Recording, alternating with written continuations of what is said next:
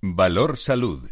La actualidad de la salud en primer plano. Comenzamos en la radio y en Internet nuestro espacio de salud y sanidad con la reflexión, la opinión de nuestros contertulios diversos de su procedencia, en un tiempo de radio y comunicación que es diferente y que queremos compartir en este viernes con ustedes.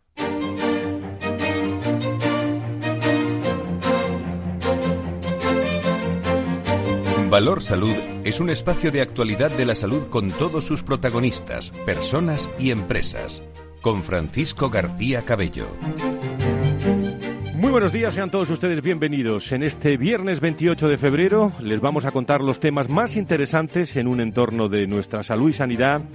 Como siempre, en compañía de expertos en, eh, en la materia, en este día 28, si nos escuchan, que lo sabemos muchos desde Andalucía, pues enhorabuena a esa comunidad porque hoy es el Día de Andalucía. Eh, felicidades a todos los andaluces y a todos los andaluces que trabajamos en Madrid también. Bueno, en la noticia se pueden ustedes imaginar hasta ahora. Eh, no vamos a inundar con datos porque los conocen todos ustedes, pero si, si todos los datos del coronavirus tuvimos que, tuviéramos que hacer una reflexión, una de ellas es eh, el último hombre hospitalizado en, en Sevilla con coronavirus, que es el primer caso en España de contagio local. ¿eh? No, no había viajado ¿eh? a zonas de riesgo.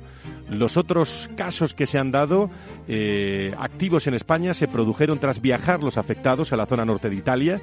Esta semana hemos conocido muchos datos, se ha confirmado el primer contagio de COVID-19 en Madrid, el miércoles se han confirmado también un segundo infectado y se conocen datos conforme va avanzando la, la semana. Tenerife, Barcelona, Castellón, Sevilla. Italia se blinda también ante la expansión del coronavirus con más de 370 personas enfermas y 12 víctimas mortales. Esta, esta semana hemos podido escuchar, porque ha habido interterritorial, eh, y en la interterritorial se hablaba de dos aspectos fundamentales. Se va a potenciar eh, la atención telefónica eh, a todas las personas que, lo consideren, y hay un nuevo protocolo lógicamente centrado en no viajar a cuatro zonas italianas que, están afectadas, eh, entre ellas el Piamonte, eh, Véneto, entre otras, ¿no?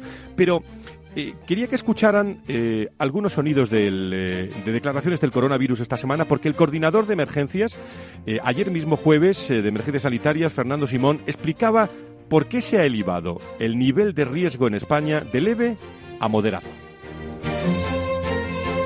se tiene que adaptar a las diferentes situaciones en las que nos encontramos. En general en España va a ser bajo o muy bajo, pero sí que es cierto que en algunos puntos concretos puede ser moderado o en alguna zona concreta de alguna ciudad concreta puede llegar a ser incluso alto. Pero lo cierto es que a nivel nacional, ya digo, lo hemos planteado como moderado para garantizar que mantenemos la tensión y la, y la sensibilidad. Pero en la mayoría de España va a ser bajo. Bueno, eh, ustedes viajan eh, en metro, eh, pasean por las calles. bueno, hace tan solo unos minutos veíamos también en la capital de España algunas personas con, mascarillas. Vamos a ver, mm, es fácil dejarnos llevar por un pánico no infundado. Calma absoluta aunque no quedan mascarillas en ningún eh, ninguna farmacia, en ninguna, incluso ferretería me han dicho que, han comprado alguna alguna mascarilla. mm, de momento, si no nos lo recomiendan, no es necesario llevar esas mascarillas. Lo digo para sembrar sembrar esa calma necesaria también y que eh, somos responsables también muchos medios de, comunicación de, hacerlo. Por cierto, el ministro eh, Salvador eh, Illa hablaba eh, en la interterritorial esta semana de algunas medidas también en materia del coronavirus. Vamos a reforzar todo lo que es las medidas de información en puertos, aeropuertos, con material informativo, con piezas informativas y en ese sentido también ya hemos empezado a tener reuniones esta mañana con el Ministerio de Fomento y con las distintas autoridades competentes para reforzar estas medidas eh, de información eh, para detectar de forma precoz a aquellas personas que provengan de estas zonas de riesgo. Bueno, pues fue la interterritorial esta semana. Vamos a hacer un análisis en la tertulia de, de reflexión en la línea esa de, de dejarnos llevar por ese no, de no dejarnos llevar por ese pánico no infundado. Eh, pueden llegar nuevos casos, se pueden estar conociendo al mismo tiempo que estamos haciendo este programa también nuevos casos, pero lo más eh, lo más eh, importante es que no hemos recibido ningún mensaje todavía de la Organización Médica de la Salud respecto a que en España haya un problema, eh, un problema grave. Se está llevando, se está llevando muy bien por parte del ministerio. Incluso, incluso vemos al ministro contestar a preguntas de periodistas anglosajones en inglés, lo cual me alegra me alegra mucho hablando también del coronavirus y el nivel del, del nuevo ministerio. Enseguida estamos en tertulia, ya están nuestros contertulios aquí para reflexionar sobre estos y otros muchos temas.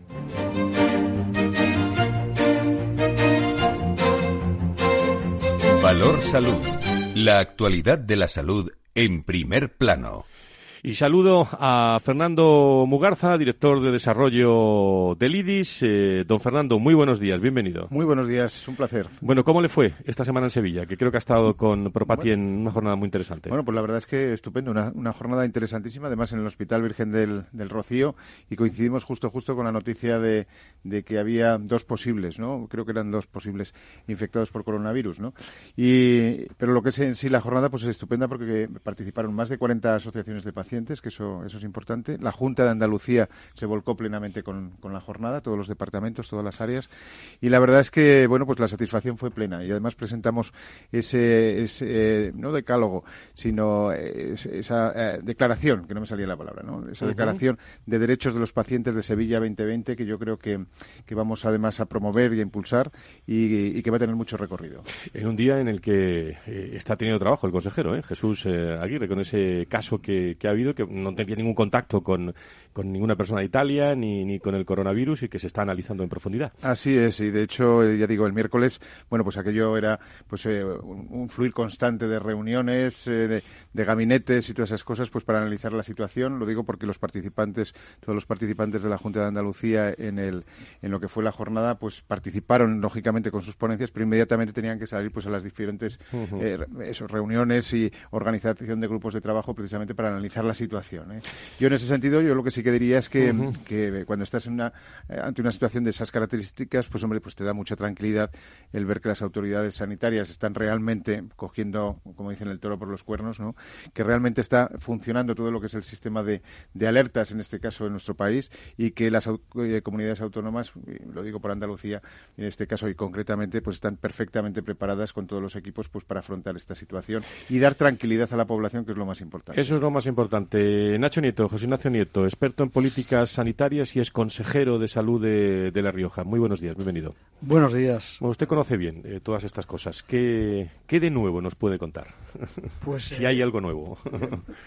yo creo que de nuevo vamos a tener todos los días eh, muchas, muchas cosas y muchas noticias con este asunto y que lo mejor que nos puede pasar es que las vayamos ordenando y tamizando bien para no volver eh, loco a, todo el mundo, que ya yo creo que estamos bastante, porque estas situaciones al final se demuestra, y Dios quiera que, que, siga siendo así, se demuestra que se controlan por las autoridades sanitarias y por los servicios sanitarios eh, muy bien, como ha sucedido en otras ocasiones. Eh, lo he dicho varias veces, tenemos la, la experiencia de haber afrontado otros retos, no sé si iguales, parecidos, pero similares a este en otros momentos y eh, los sistemas sanitarios, toda la sanidad española, la pública, la privada, todos los profesionales sanitarios han actuado como debían actuar, es lo que hay que seguir haciendo y yo creo que es fundamental porque seguro que que, como ha pasado en otros países, el coronavirus en, en España, pues em, va a crecer por lo menos un poquito más que lo que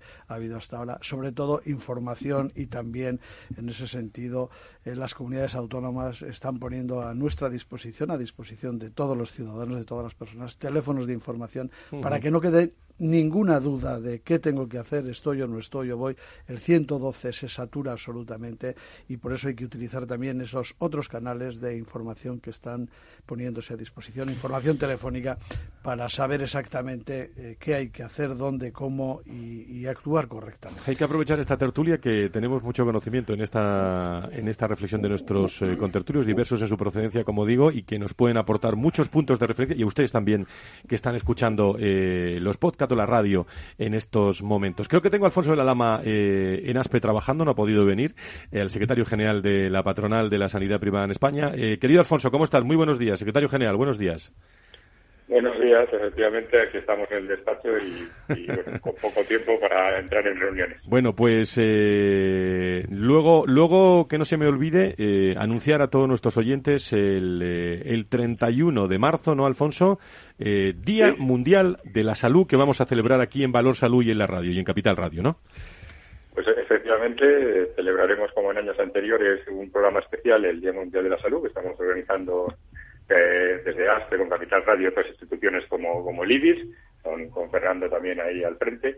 Y bueno, eh, un programa especial de, un día en, horario de mañana y tarde y con mesas y temas de plena actualidad y tan importantes como la colaboración público-privada, el estado actual del Sistema Nacional de Salud, por supuesto el papel de los profesionales en la fiabilidad de este sistema, hablaremos de las carreras profesionales, sobre seguros de salud y sanidad y también una mesa sobre TIC y los nuevos retos de la medicina moderna. Y por supuesto, pues eh, eh, hemos invitado y contaremos con políticos, con los portavoces del Congreso y Senado, representantes del Ministerio, de empresariales, de instituciones, de pacientes, de profesionales, de sindicatos, o sea que esperamos que sea una jornada muy completa y, que guste a los oyentes. Muy bien, pues eh, te quedas con nosotros unos minutos. Eh, claro, cuando por aquí eh, pasan contertulios, yo todos los contertulios que les traigo son pues personas muy cualificadas. Pues hay, hay contertulios que, que, que, van avanzando, que se desarrollan y que van moviéndose de, de un puesto a otro y es el caso Hoy, eh, que tengo el placer de felicitarlo públicamente al doctor Vilches, Manuel Vilches, es de, director eh, de Relaciones Institucionales del IRIS, que desde primeros de marzo va a ser el nuevo director médico y de relaciones institucionales eh, de Johnson Johnson. Eh, doctor, doctor Vilche, muy buenos días, bienvenido. ¿Qué tal, Fran? Muy buenos días. Y enhorabuena, en primer lugar. Muchas gracias. Bueno, eh, ¿cómo ha surgido? Cuéntanos, cuéntale a todos tus seguidores también que de Valor Salud, porque no estamos hablando de cualquier empresa, estamos hablando de Johnson Johnson. sí, la verdad es que da un poco de vértigo, ¿no? Es la, la empresa sanitaria más, más grande del mundo, con más de 130 años de experiencia y bueno, pues la mayor fabricante de dispositivos médicos para, para ayudar a, la atención sanitaria del mundo. Eh, sí, da un poco de vértigo, pero al mismo tiempo da mucha ilusión, ¿no? Es tremendamente ilusionante el, poder entrar a, ayudar a, mover eh, todo el ámbito, ya sea de, prótesis, de traumatología, de, en ámbito de cirugía digestivo, en ámbito de electrofisiología, en multitud de áreas diferentes que al final son las que complementan la actuación médica ¿no? y las que consiguen que los pacientes recuperen lo antes posible mm, su capacidad previa y su, y su calidad de vida, en definitiva. Yo siempre hago una pregunta. Cuando alguien eh, muy cualificado, como es el doctor Vilche, se incorpora a una gran, eh, una gran organización, ¿qué va a aportar eh, Manuel Vilches a Johnson Johnson y qué le va a aportar Johnson Johnson a Manuel Vilches? Pues seguramente lo segundo mucho más. Johnson Johnson me aportará muchísimo, ¿eh? porque solo con su trayectoria y, la experiencia que tienen eh, podré, aprender muchísimo. Y yo modestamente, pues lo que le podría aportar es el, bueno, el bagaje de, conocimiento en los años que llevo. ¿eh? y sobre todo me parece que la, red de contactos y de posicionamientos para poder desarrollar todos los estudios y los informes y, y la justificación científica y, la presencia y la importancia de la, de la empresa en el país. ¿no? La relación con todos los medios, los, las asociaciones de pacientes, las sociedades científicas, los colegios de médicos, el ámbito público y el ámbito privado, evidentemente. Eso es lo que tenemos que intentar hacer, el ver que si todos trabajamos juntos, todos conseguiremos un sistema mejor. Bueno, está usted en le pueden felicitar, ¿eh? si quieren. ¿eh? Es, lo primero que hemos hecho, nada más nada más entrar. Bueno, no, solamente nada más entrar, sino ya por el WhatsApp que, corría la información. Sí, creo que ha recibido algunas felicitaciones. antes de continuar, ya le felicitamos por privado. ¿eh? Antes de continuar, sí que me gustaría hacer una aclaración, porque he dicho dos casos en Sevilla y en realidad es un caso. Es un caso, un caso, un caso, en el Virgen del Rocío, que es el paciente con, eh, con esa neumonía, con esos 62 años y que por lo visto no había tenido eh, o había estado en las zonas de, de riesgo. Pero había tenido una reunión con, ah, con gente de fuera. Entonces, eh, ahí están. Bueno, habrá que seguir la línea, ¿no? Y habrá que seguir la investigación y ver de dónde puede venir el, posible contagio. De todas formas, como las cifras van. A mí me, gustaría, las cifras van destacar sí, Alfonso, que adelante. Se trabajando, así, ah, perdona, que se está trabajando de una manera, además, no solo reactiva, sino preventiva. No solo ya toda la preparación que se ha hecho desde el sistema Nacional de Salud, tanto la parte pública como privada, en la preparación y actualización de protocolos, sino que también, por ejemplo, se están haciendo pruebas a los pacientes que ya están ingresados por, por afecciones respiratorias, se están haciendo pruebas para asegurarse que no es por coronavirus. Y de hecho, pues, una de las detecciones ha sido por ese motivo. O sea, que se está trabajando de una forma preventiva y anticipatoria. Así que el mensaje, como decías tú, Fran, de tranquilidad y de calma. Así es, las cifras van, van oscilando, van bailando, los casos van apareciendo y todas esas cosas. Creo que hasta el momento es algo así como 11 casos. No sé si habrá alguno más y todo ese lío, pero vamos, en Sevilla en concreto es un caso nada más en el Virgen del Rocío hasta el momento. el, eh, Alfonso, sé que te tienes que, que te tienes que marchar. Eh, ¿Alguna reflexión? ¿Habéis tenido reunión de tráfico esta semana? Eh, ¿Estáis muy pendientes de la evolución del coronavirus desde, desde ASPE? ¿Alguna reflexión y te dejo seguir con, tus reuniones? con, el tema del coronavirus, obviamente estamos en contacto tanto con el Ministerio como con el Instituto Carlos III y también informando a, todos los hospitales y, centros privados de todas las novedades y, avances y avances que hay. Por lo tanto, el, la coordinación y, la información es, muy fluida y bueno, pues muy pendientes de, la evolución de esta alerta. Muy bien, pues eh, eh, Alfonso, ¿alguno, ¿algo más que añadir desde, desde este? Vale. Desearos un buen día. Pues buen fin de semana. Te, a los andaluces. Te dejo, muchas gracias. Eh. Te dejo, te dejo, te libero ya. Eh, Manuel, sobre esto del coronavirus tú conoces muy bien. Eh, ¿Qué reflexión puedes hacer ya desde tu nuevo rol? Eh? Bueno, el, el, rol en esto influye poco, desafortunadamente. Ojalá pudiéramos hacer más, ¿no? Pero, pero yo creo que se está gestionando razonable, muy razonablemente bien. ¿eh? Se está transmitiendo la información adecuada por parte de las instituciones sanitarias. Creo que tenemos la inmensa suerte de que no, no se han dado grandes cifras. Seguirá creciendo con toda seguridad porque está todavía en fase expansiva, pero ya he empezado a leer que en China empieza a decrecer el ratio de contagios, el tiempo va a mejorar, algunos expertos ya empiezan a hablar de que en uno o dos meses seguramente habrá una significativa caída ¿eh? en el tema que en definitiva es un virus muy similar al de la gripe y que debemos interpretarlo como tal, ¿eh? sin volvernos locos, sin pensar que esto es la debacle ni muchísimo menos, que si se fijan en la inmensa mayoría de los ingresados evolucionan favorablemente, la inmensa mayoría, ¿eh? y los casos que realmente evolucionan con gravedad en un alto porcentaje tenían patologías asociadas. Entonces, que hay que tomarlo con cierta distancia, tener unas mínimas precauciones de higiene, por supuesto, que lo que más va a ayudar es una continua higiene de manos.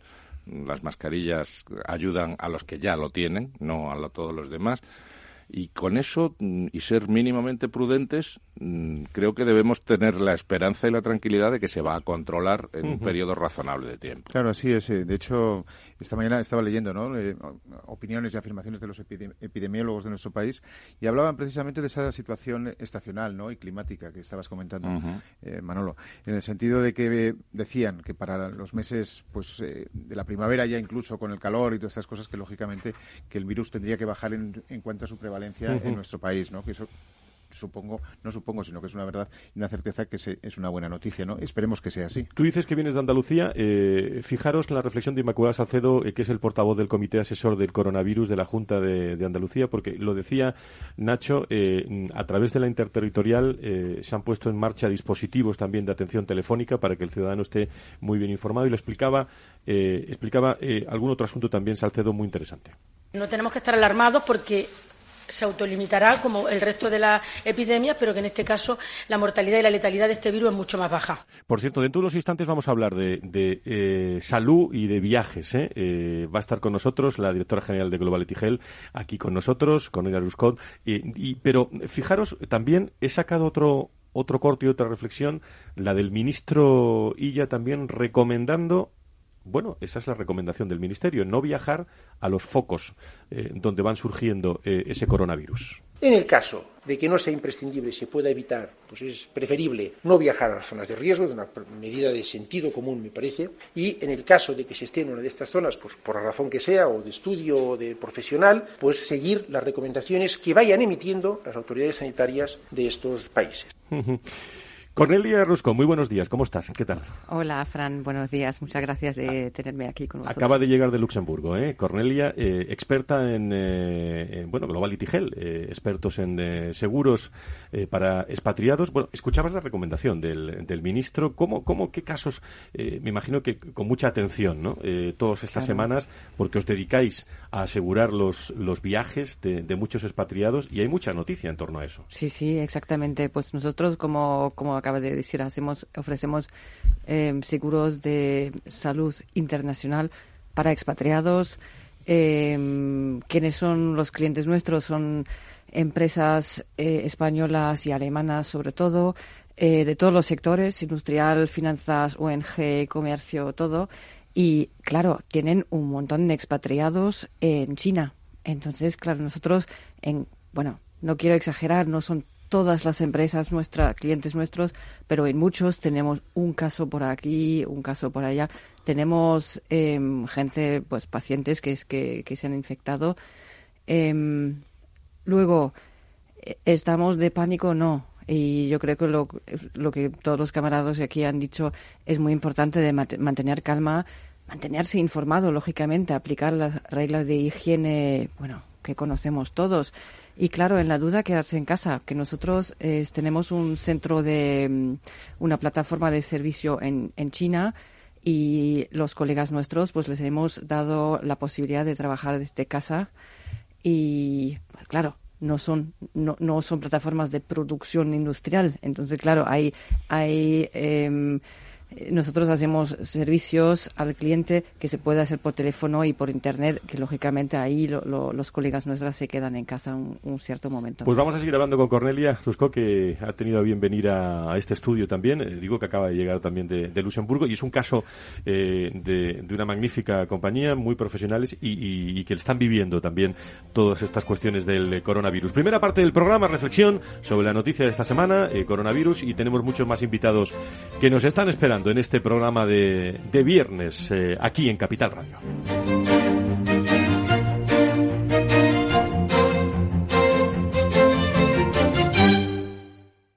Tradimo, tu academia online financiera, te ayuda a tomar el control sobre tu futuro financiero. Te enseña a operar, invertir y controlar tus finanzas personales. Participa en nuestros eventos presenciales y gratuitos en Madrid y Barcelona. Tan solo tienes que escribir un email a contacto arroba tradimo.com.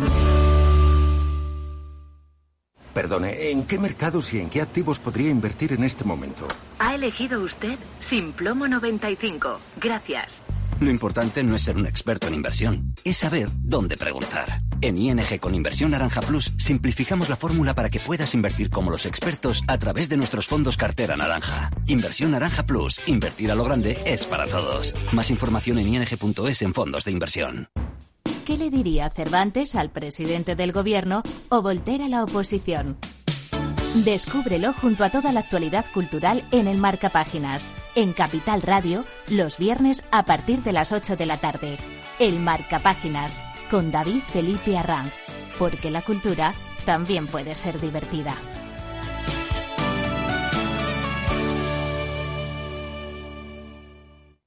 Renta 4 Banco, el primer banco español especializado en inversión. Sí, somos un banco como muchos, pero no nos parecemos a ninguno. ¿Por qué? La especialización. Tenemos soluciones que se ajustan a cualquier perfil y necesidad.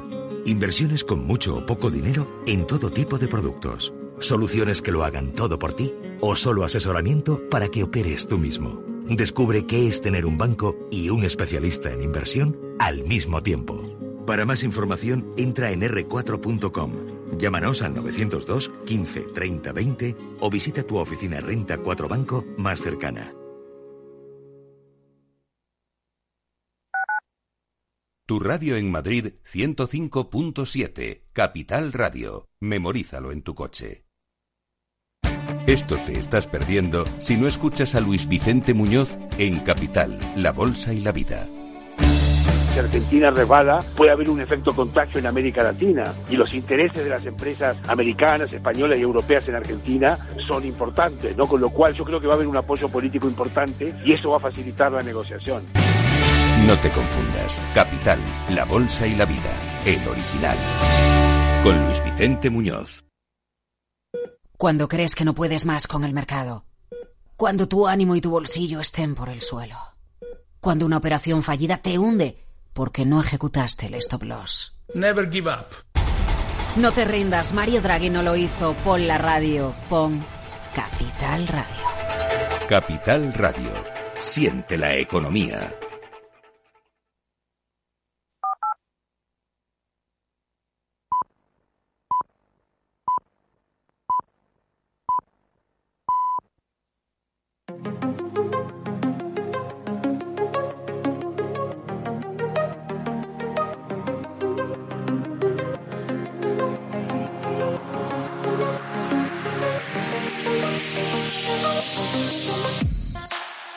Valor Salud es un espacio de actualidad de la salud con todos sus protagonistas, personas y empresas. Con Francisco García Cabello. Y muchas gracias eh, a todos los seguidores que están todos los viernes con nosotros, escuchando Valor Salud. Y como no, también desde el IDIS, la colaboración, desde ASPE, desde COFARES, desde el foro de pacientes. Qué interesante es conocer eh, bueno, lo que están viviendo los pacientes todas eh, todos los días, eh, cada, cada minuto y conocerlo aquí porque nos lo cuentan ellos. Hoy también nos lo van a contar en otro sentido. Y, estábamos hablando, lógicamente, del, del coronavirus, que a lo largo de, de, todo este fin de semana podemos conocer nuevos, nuevos casos.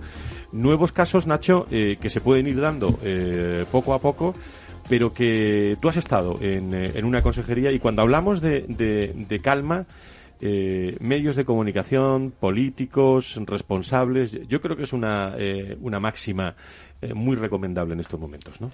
Es imprescindible, realmente es imprescindible. y a mí me, parece que ahora se da mucha información, pero sin embargo que hay todavía una, una cierta calma, más que la que ha habido en, otros, en otras ocasiones, que posiblemente por porque bueno eran menos conocidas o, lo habíamos no teníamos experiencia o tal eran mucho más beligerantes internamente no entre pues el, el propio personal se lo tomaba de otra manera se asustaba más los profesionales organizaciones sindicales querían casi tomar el, el, papel de las administraciones y ahora lo están haciendo de verdad muchísimo mejor porque se están quedando en el sitio que le corresponde y están dejando que todo el mundo trabaje con eso es importante. yo creo que se está madurando un poco no yo me acuerdo la, experiencia que es la madre de la claro, dirigía un hospital durante la crisis del ébola y, y, la crisis del ébola fue terrible terrible, ¿eh? Mm. todos los cambios y los mecanismos que tuvimos que implementar para, para una probabilidad remotísima, como, como de hecho tuvimos, que fueron, no recuerdo, de dos, tres casos no más, y, salieron todos afortunadamente muy bien, pero hubo que implementar cambios y procedimientos tremendos. Y ahora, pues afortunadamente parece que ya poco a poco hemos ido entendiendo que estas situaciones pueden darse, periódicamente y que lo que hay que tener es calma y seguir las instrucciones de los expertos. Y ya está, y no volverse locos. Afrontarlas desde ese punto de vista técnico, de conocimiento sanitario y ir adelante. Yo, yo tenía una pregunta para los doctores porque lo, lo oí ayer y me, parecía, vamos, es la idea que yo también tengo, porque normalmente lo de taparse, lo del estornudo, lo de la transmisión es en las propias gotitas de saliva, ¿no? En las que pasa gotitas no de solo, no solo eh, no solo por el aire, por el aire solo no va a pasar. Y la vida, además, que tiene pululando el, virus es muy pequeña, ¿no? es muy poca. Sí, pero por eso decían que era casi más importante que la mascarilla el mantener una adecuada higiene de manos muy periódica, ¿eh? porque en definitiva... Eh, parece una bobada, pero el sitio donde más bichos hay del mundo es la manilla de una puerta por ejemplo. y, en las barras del metro. Las barras del metro, tal. Entonces, eh, que, no es tanto que te pongas la mascarilla, cuando lo vas a coger después con las manos, no te vas a lavar y te vas a tocar alguna mucosa, eh, tú, tú mismo, ¿no? Entonces, que lo de la mascarilla de verdad es conveniente para los que ya están contagiados, que no sigan contagiando más, soltando más gotitas por el mundo pero para los que no, mm, es mucho más importante que no lo cojan y la, manera más fácil de cogerlo es a través de las manos. Entonces. Sí, eh, así es. Así Perdón por las gotitas. ¿eh? está claro, está claro, lo ha dicho perfectamente el doctor Vilches. ¿no? Y en ese sentido, pues yo lo único que me podría añadir ¿no? es que aquellas personas ¿no? que, que pueden tener esos primeros síntomas o que parece que son síntomas, ¿no? que puede ser una gripe, que puede ser un catarro, que puede ser en, en este caso pues la situación que estamos viviendo, pues eh, lógicamente pues ser especialmente cuidadosos. ¿no? Quiero decir que muchas veces decimos, oye, pues eh, salimos a trabajar, vamos al colegio, vamos a, hacemos nuestra vida normal y en una situación de estas de, patología, pues no nos damos cuenta de que somos un foco de transmisión, sea de un catarro, sea de una gripe o sea en este caso de un proceso respiratorio como es el caso del coronavirus, ¿no? Y en estos casos es muy muy importante pues las medidas que estaba diciendo el doctor Vilches y especialmente ese lavado de manos. Como digo, está la tertulia con nosotros, Cornelia Ruscott desde Globality Health. Yo te quiero hacer una pregunta que puede tener muchos eh, muchos sentidos, ¿no? Pero cómo hacer en estos momentos un viaje seguro, ¿no? Eh, y sobre todo cómo hacer un viaje seguro, eh, bien asegurado, ¿no? bueno, lo del, Sé que vas a decir que tienen que utilizar Globality Health, claro. Adelante. O, no hacer viaje directamente, eso es probablemente lo más seguro. Em, de regla general, para hacer un viaje, eh, yo pienso lo más importante es intentar de evitar la sorpresa. Sabemos todos que un viaje es sorpresa, es em, eh, sinónimo casi, pero em, cuando te vas viendo viviendo fuera o, de viaje profesional, intenta prepararte lo máximo y es sobre todo con lo que concierne la, la salud un ejemplo, de, me desplazo para dos años vivir en Luxemburgo, como es mi caso. Soy alemana, vivo en Luxemburgo. Una de las primeras cosas que he hecho es enterarme eh, dónde encuentro un, médico, dónde encuentro un hospital, eh, cuáles son los idiomas que se hablan, eh, etcétera, etcétera, para, para evitar que en el caso de una emergencia medical uno de mis niños está enfermo, que no sea este el momento que empiezo a enterarme de dónde encuentro un médico que hable alemán, en mi caso, ¿no? Y esto, lógicamente, con un buen seguro de, viaje o de, expatriación, em, bueno, hay varios, lógicamente, y hay algunos que te ofrecen el servicio que va, que va junto, ¿no? Que esto, plataformas donde te puedes em, eh, buscar un consejo telefónico, como ya lo hemos dicho aquí, que es muy importante, ¿no? Que estoy en Kuala Lumpur, em, no sé dónde, a quién dirigirme, es importante tener a alguien que me dé una asistencia telefónica o personal, que me ayude, que me, bueno, yo, yo, creo que es mucho en la información y la preparación del viaje. Y cuando hablamos de salud, eh, hablamos de salud y, viajes ya de forma recurrente, ¿no? Eh, uno va viajando por eh, por el mundo, por, por, Europa, como son muchos de vuestros asegurados. ¿Qué, ¿Qué, es lo que hay que tener presente en primer plano, Cornelia? Bueno, yo creo que no, no se debería irse de viaje sin seguro, porque claro, eh, yo misma viajo un montón y eh, toco madera que hasta ahora no me ha no, no me ha pasado nada pero puede ocurrirse muy rápidamente y de repente te encuentras en otro país donde a lo mejor no hablas el idioma y claro, hablamos todos un poco inglés, o bien inglés hasta, em, pero luego lo que es el inglés em, que se refiere al cuerpo y a, elementos médicos es muy difícil, es muy difícil y ahí em, se necesita eh, preparación y, y, otra vez una asistencia, alguien que te ayude, que se quede a tu lado y ahí pienso que las empresas pueden ofrecer muchas cosas buenas a los, a los empleados. Em, como en el caso nuestro, tenemos este, estos programas de em, estos programas de acompañamiento que ofrecemos y, y bueno, es importante también que las empresas estén conscientes de los riesgos porque tenemos, yo conozco muchas empresas que todavía hoy eh, mandan a alguien vivir en China para dos años que, que sale con la familia y que solo le dan un viaje de eh, un seguro de viajes.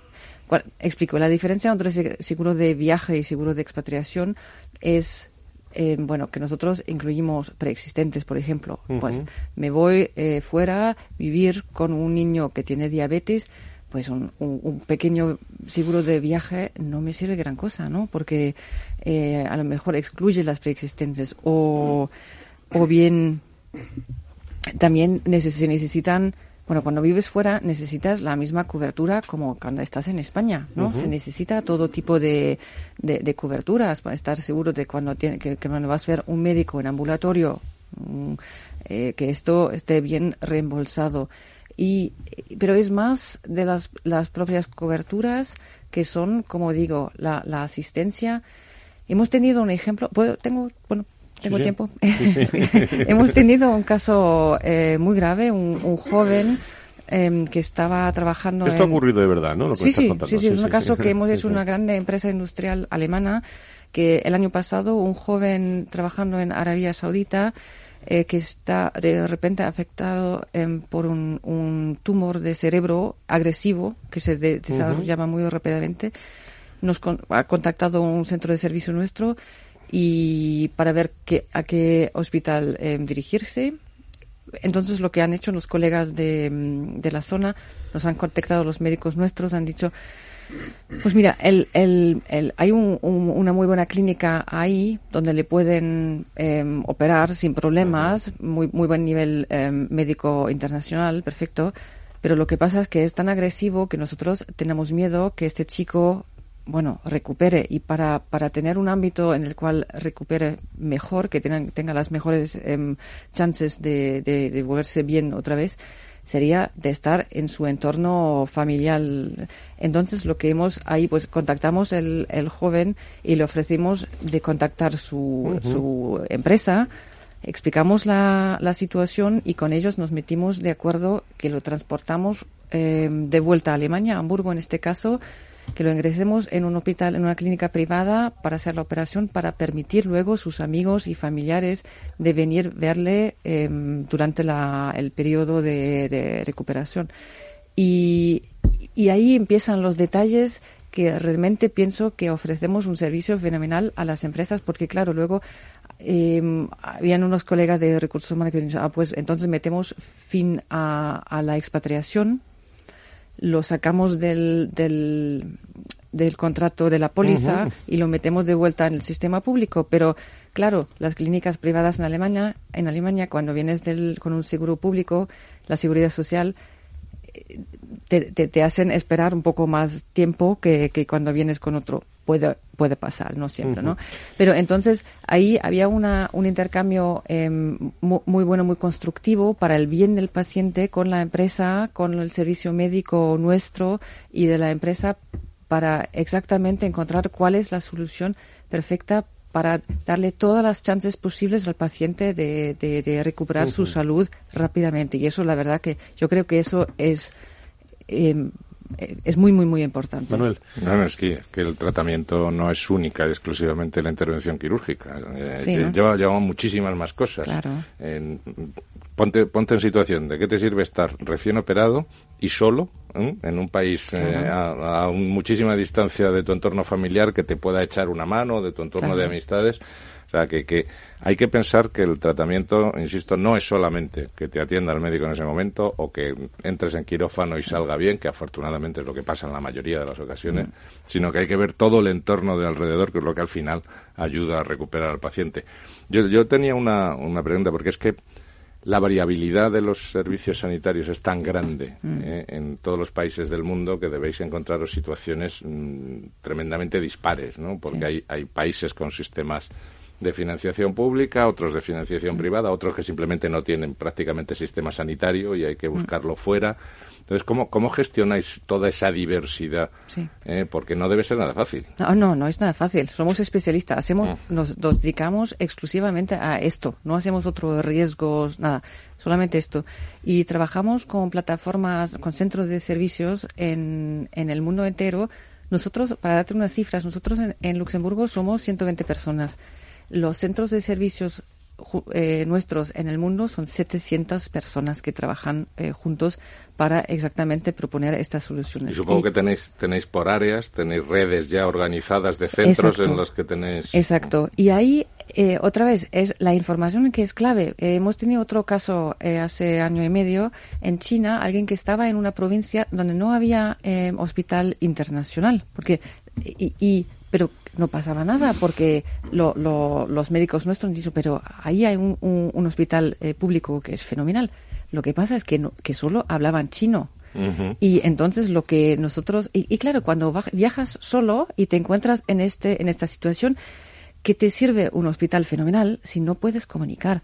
Entonces lo que nosotros hi- hicimos no pasa nada, mandamos el paciente ahí con y organizamos un traductor que se queda claro. todas las mañanas con, con, el- con el paciente porque, para estar ahí presente durante todas las eventuales visitas médicas que pasan normalmente por la mañana y por el resto del día también organizamos un, em, una enfermera, que, porque claro, en los hospitales públicos en China no hay enfermeras em, para lo del, del, nursing que fuera de, lo medical, entonces para dar asistencia. Y eso ya me he dicho, joder, si a mí me pasa esto, que estoy viajando en China, no tengo la información. ¿Cómo lo sé? Yo ni siquiera sé cómo, cómo funciona un, hospital en España, ni pues idea. Los conozco solo en mi país. Te pregunta Fernando. Sí, yo tengo una, una cuestión. Eh, que estaba viendo estos días en, la televisión, ¿no? El tema de los, precisamente con el tema del coronavirus, ¿no? El tema de los Erasmus, ¿no? De nuestros, mm. de nuestros jóvenes que van a estudiar a Europa, a los diferentes países y que uno de los, una de las preocupaciones de los padres, ¿no? Y yo ya tengo hijos que están ya fuera de esa edad, ¿no? Pero han pasado también por esa experiencia de Erasmus, es precisamente esa tranquilidad y esa seguridad de que su salud eh, quiero decir, está cubierta, ¿no? Sobre todo cuando te encuentras a, distancia. La cuestión está relacionada con el tema de si habéis notado un incremento, ¿no? Desde el punto de vista del aseguramiento de este tipo de personas que son además expatriados, temporales, pero son expatriados y que están viviendo en diferentes países, eh, fundamentalmente en los países del contexto europeo. Sí, para nosotros estudiantes siempre son un, bueno, muy a menudo nos contactan para un seguro. Es cierto, es muy importante. Pues estamos conociendo eh, Globality Health un poco más desde la experiencia con eh, la visita de Cornelia hoy a los estudios de, Capital eh, Radio.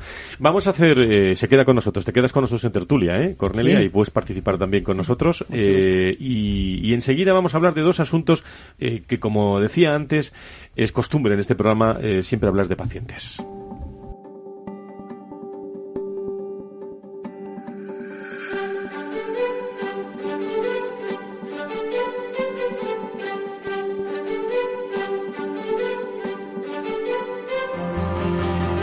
La tertulia en Valor Salud. Noticias y reflexión desde todos los puntos de vista. Saben ustedes que tenemos costumbre siempre de contactar con la eh, Organización Nacional de Trasplantes, eh, que por cierto ha registrado eh, un total de 798 desplazamientos aéreos durante 2018 de equipos y órganos para su posterior trasplante, un dato que supone incrementos del 38% en, en estos operativos en los últimos cinco años y del 11% con respecto a 2017 del total de operaciones aéreas realizadas el pasado año.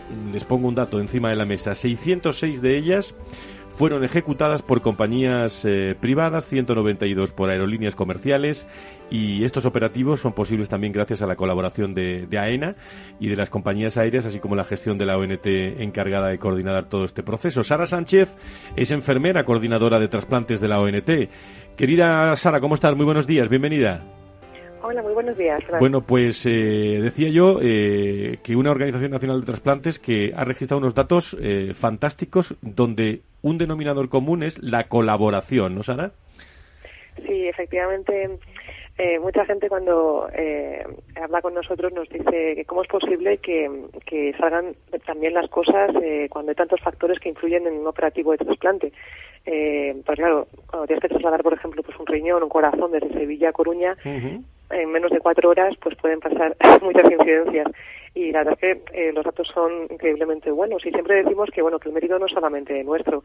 De la UNET eh, es debido a toda la gente que colabora con nosotros en cada operativo de trasplante que es que es una gran cadena humana que la verdad es que es emocionante. Yo llevo trabajando 10 años como coordinadora de trasplante y todavía me sigo emocionando en cada guardia porque pues desde las compañías privadas, comerciales, desde los taxis, taxistas, guardia civil, Estado eh, Mayor del Aire, personal sanitario, aeropuertos, tripulación, eh, personal de tierra de los aeropuertos, en fin, todo el mundo es como una gran cadena humana que todo el, todo el mundo pone su granito de arena para que ese órgano llegue a su destino en el menor tiempo posible y en las mejores condiciones posibles y la verdad es que sí, es muy emocionante ver cómo desde que descolgamos el teléfono y decimos que llevamos de la UNT, pues todos son puertas abiertas y gente dispuesta a, a ayudar y a colaborar, ¿no? Para que para que ese rano llegue a su destino. Y desde que, esa llamada se produce, Sara, muchas sensaciones, ¿no? Eh, pero hay un aspecto eh, que en la medicina yo creo que es muy importante y que lo hacéis todos los días muy bien, que es la, la propia humanización, ¿no? De, ¿Estáis colaborando a esa humanización del sistema sanitario?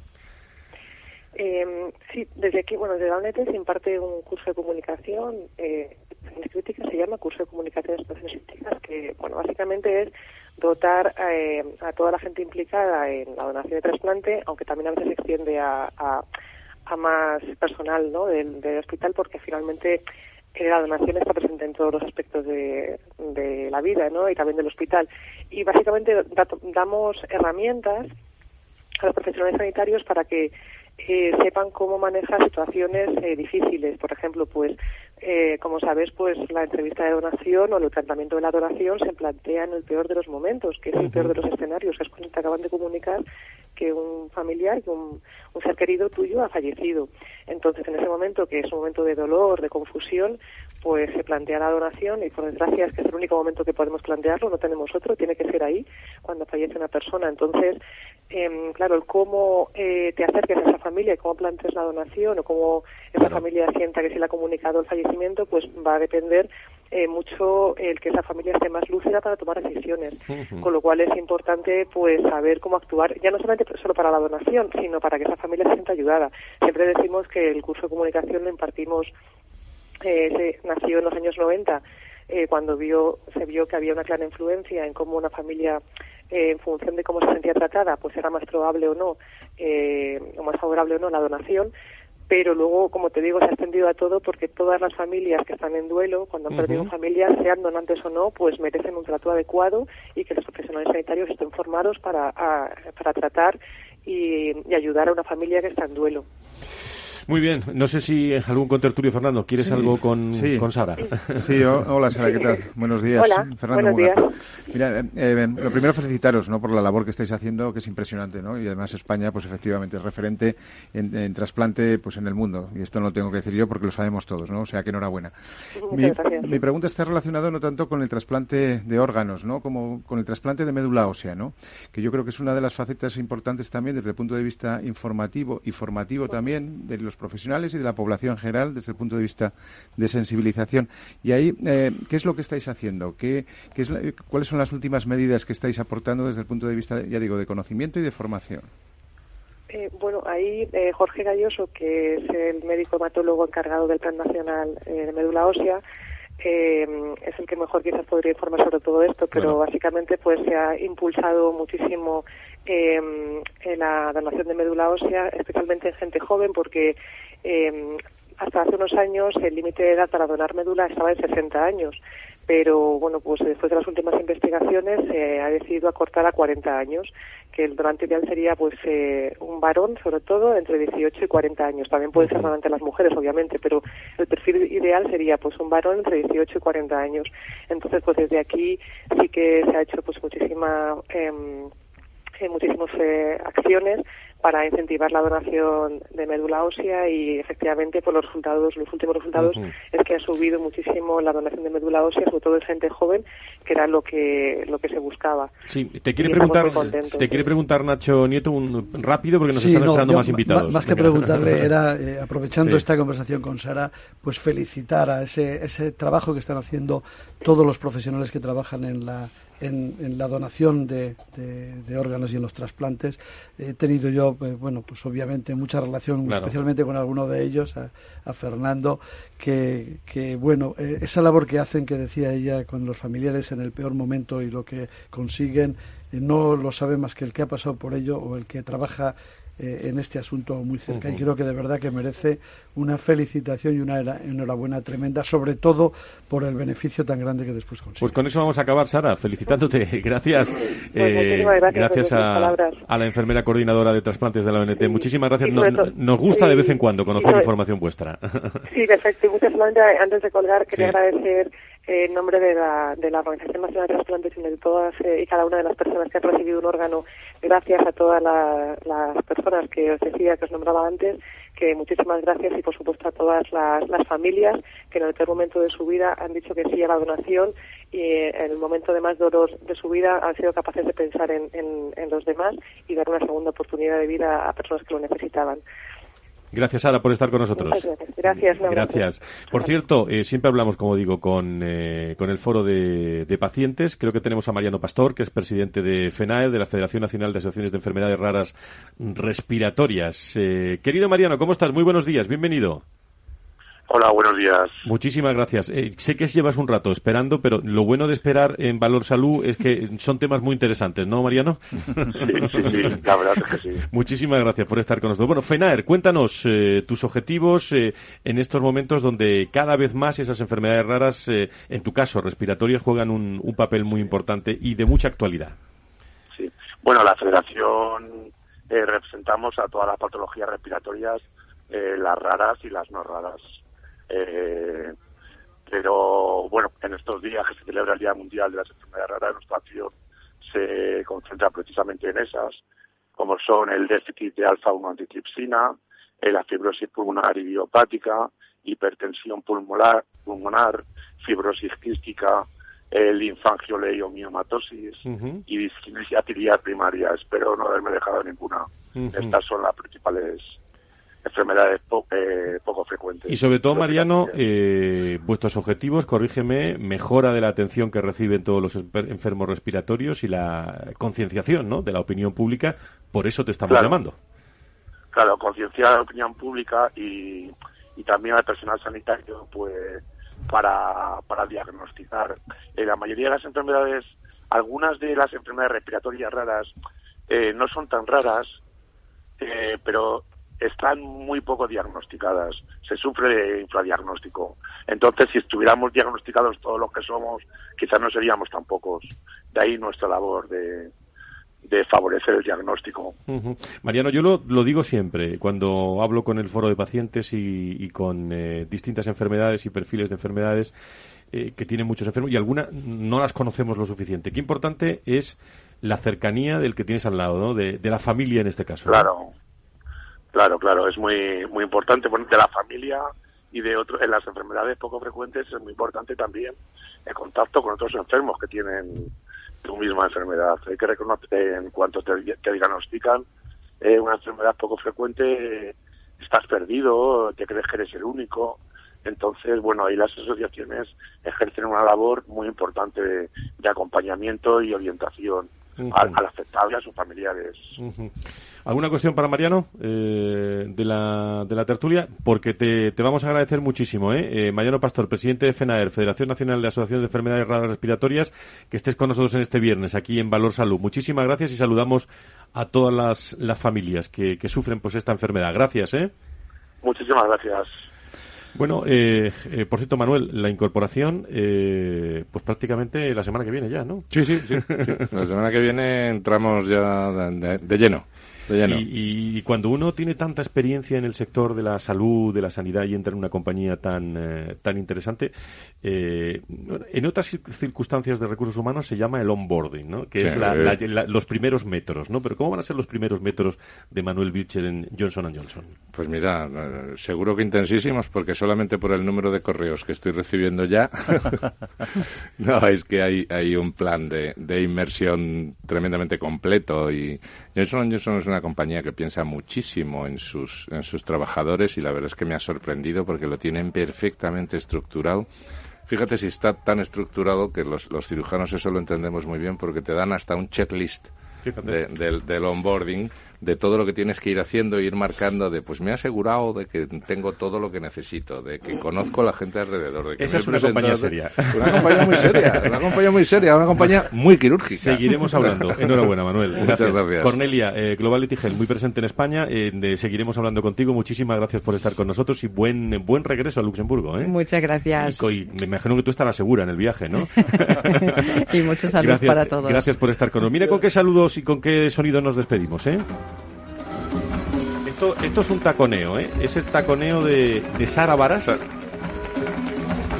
Porque eh, hay un espectáculo en Jerez eh, este fin de semana donde Sara Varas va a ser protagonista, va a cumplir eh, pues muchísimos años de mucha experiencia y de mucho espectáculo y sobre todo su taconeo es ya famoso en toda Europa. Ahí está, ahí está, míralo, míralo, míralo. El próximo viernes, más salud y sanidad. Tertulia de mujeres directivas del sector salud. El próximo viernes aquí, en eh, Capital Radio y en eh, Valor Salud. Que sean eh, ustedes muy felices. Eh, calma con el coronavirus.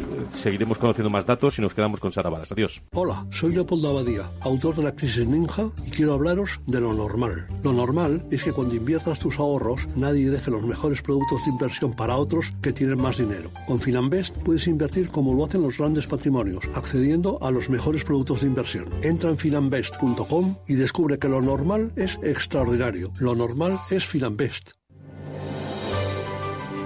¿Cómo innovar en nuestra empresa? ¿Cómo desarrollar nuevas ideas? ¿Cómo adoptar el mundo digital? Nosotros no tenemos las respuestas a esas preguntas, pero sí que te vamos a mostrar el camino para que las encuentres. De lunes a jueves a las seis y media de la tarde, After Work, en Capital Radio, con Eduardo Castillo.